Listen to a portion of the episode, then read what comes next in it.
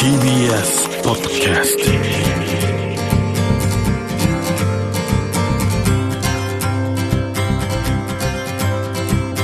石川みのるです。日曜日のこの時間関東2000個の酪農家の皆さんの協力でお送りするこの番組。絞りたての話題をお届けします。石川みのる Dairy Life 先週から千葉県館山市の須藤牧場にお邪魔した時の様子をお伝えしているんですけれども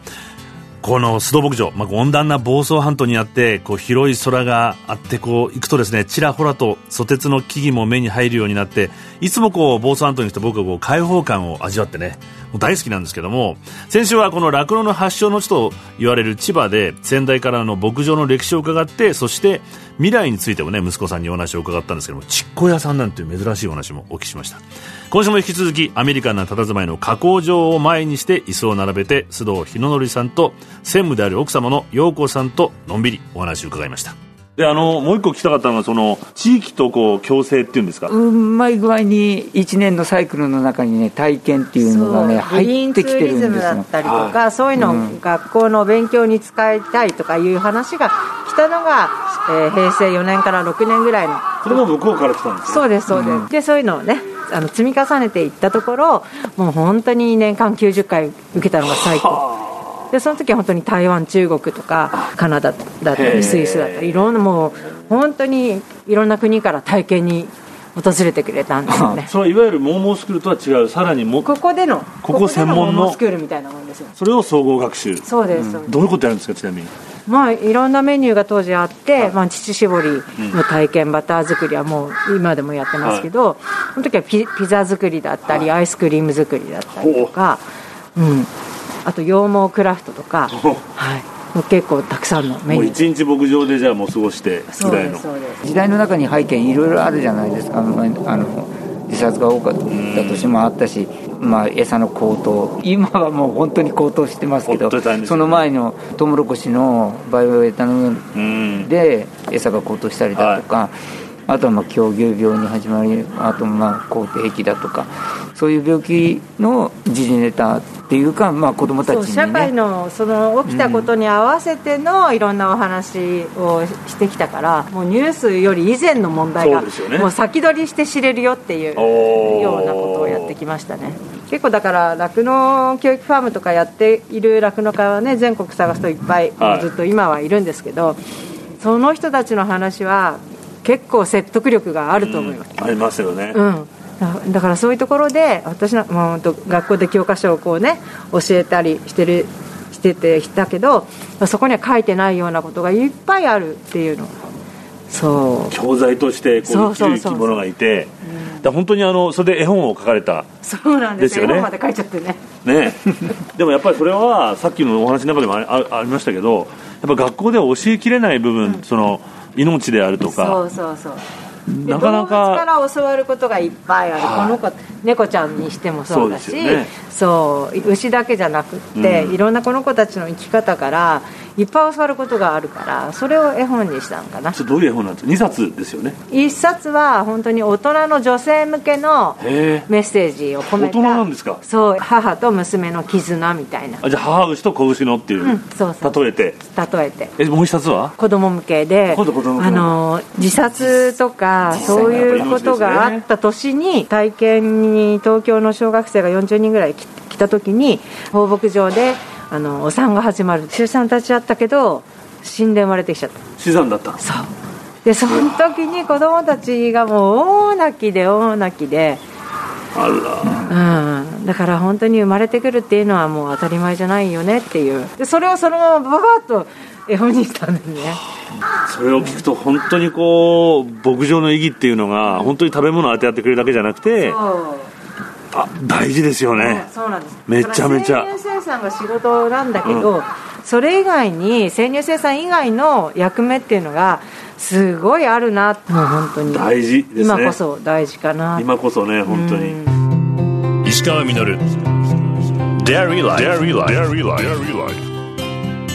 石川みのるがやってますデイリーライフ千葉県館山市の須藤牧場にお邪魔した時の様子をお伝えしてるんですけどももう西日になってきてねカラスが家に帰るのかこう鳴き声ものどかで気持ちよかったんですけども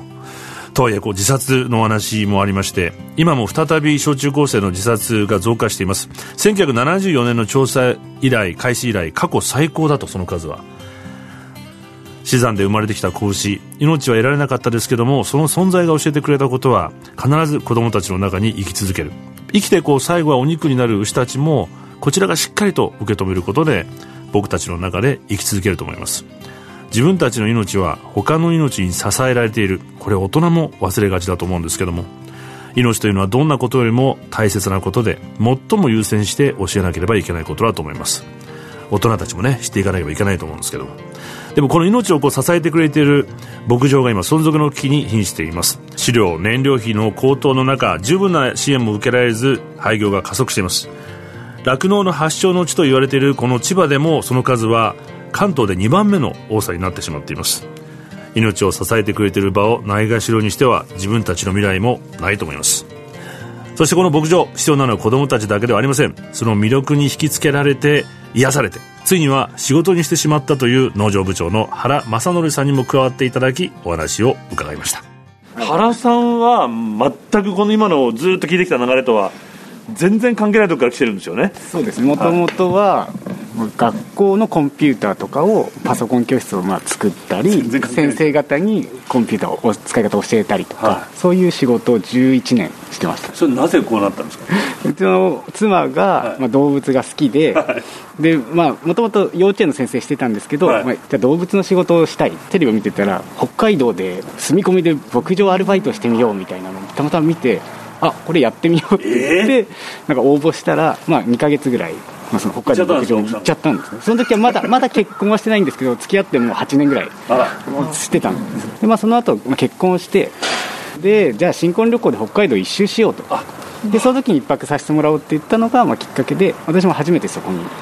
1泊だけさせてもらって作業とかいろいろ体験させてもらって新婚旅行で。あすごいまた行きたいなって思ったんですよ。思っちゃった。それであの夏休み、まあ、会普通の会社だったんで、はい、夏休みと年末年始とお盆に通うようになったんですね、たまたま北海道のその牧場に先ほどあの陽子さん奥さんが、書い。てた絵本があったんですよその牧場に。つながるんだ、はい、北海道行かなくてもじゃあ、ね、たまにしか癒されに行けないからじゃあやっぱ近くにないかなと思ってその絵本を片手にとりあえず行ってみようって来たの？来たそれが10年前ぐらい。すいませんって。でたまたま北海道の牧場が息子さんとかいたんですけど継ぐ気はなかったんでそんだけ遊びに来るんだったら、はい。継げばって言われて都会の仕事ですごいストレスがあって、ね、コンピューターなんて、ね、コンピューターやったりじゃあ行こうかなみたいな。でやっぱ1年間ぐらいいたんですけどやっぱり、まあ、0歳の子を連れて親も関東にいるのでで陽子さんにも関東でなんか牧場で働けそうなとことかなんかご紹介いただけないですかねみたいなメッセージを送ったんですよじゃあまあ、来てみればみたいな。じゃあうち来るそんな感じあそんな感じで就職できるのかなみたいな。不思議な縁ですよね、まあ、なかなか苦労したとは思いますよ。教えるのなかなか得意じゃないから。俺としてみれば結構好きなように。やっていいよと。そう。であの種まきの方法も自分なりに毎年毎年やって試行錯誤があるじゃないですか。1年に1回しか種まきができない。でたかだか30年やったって30回しか経験できない問題なんで、ね、例えば昔のこうだやっぱあるじゃないですか。おじさんになってくると俺のやり方みたいのが、うん、通用しないですよ。本質はもう牛が大好きっていうのがあってそれに向かっていろんな道ってあるじゃないですか。そういうことか、うん、牛を家畜として一緒に家族家の中の、えー、ものとして飼うようになってった時からもう多分酪農家にしても養豚にしても養犬の方々にしても全部もう家畜という家の中で、うん、うん、一緒に、ね、家の外で飼ってるやっぱり野生のね、うん、ものを飼料として取ってきてそれを食卓に上らしてそれを子供たちに与えてみんなが生きてきた時代から今度は家族と一緒に飼ってるんだけど共に過ごして牛乳を頂いてる。でも最終的にはその子たちのお肉も自分たちはいただく。命もいただいて次へつ投げていかないといけないんで。だからまあそういう思いは全部一緒だと思うんで。どういう飼い方にまあ、新しいものをしたって、うん、そこは変わらないんですね、うん。石川稔。Dairy Life Life 石川稔がやってまいりましたデイリーライフ。この番組では皆さんからのメッセージをお待ちしております。メールアドレスはミルクアットマーク TBS.CO.JP です。採用させていただいた方にはミルクジャパンのオリジナルグッズと番組ステッカーをプレゼントさせていただきます。番組公式ツイッターもあります。アカウントは全部小文字でアットマークデイリーライフ954905です。感想などは「ハッシュタグミルク954」をつけてつぶやいてみてください。またホームページとポッドキャストでアーカイブもお聞きいただくことができますのでこちらもよろしくお願いします。須藤正則さん、陽子さん、今週もね、そして原さんにもお話を伺ったんですけども、まあ、本当にこう牧場に行くとね、こう、なるほどなって学ばされることが多いんですけども、まあ、自分たちも親世代に反対して好きなようにいろいろやってきたからだから息子さんや原さん世代にも好きなことをやってみてほしいと。本質の牛が好きという気持ちをしっかり持ってればやり方はいろんなやり方をやってもいいんだというふうにおっしゃってました。本質が変わらなければいい。むしろ本質を変えないために手段はこう時代とかにね合わせて変えてもいいんだなと、まあ、変わらないために変わると。変わり続ける。まあ、でも逆にこう時代ばかりに合わせてしまうと今度時代の波に揉まれてしまう。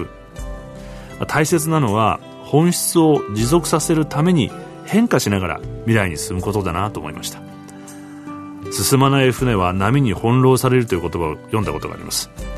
本質をしっかり見極めて時代に翻弄されず未来に一歩進んでいきたいと思いました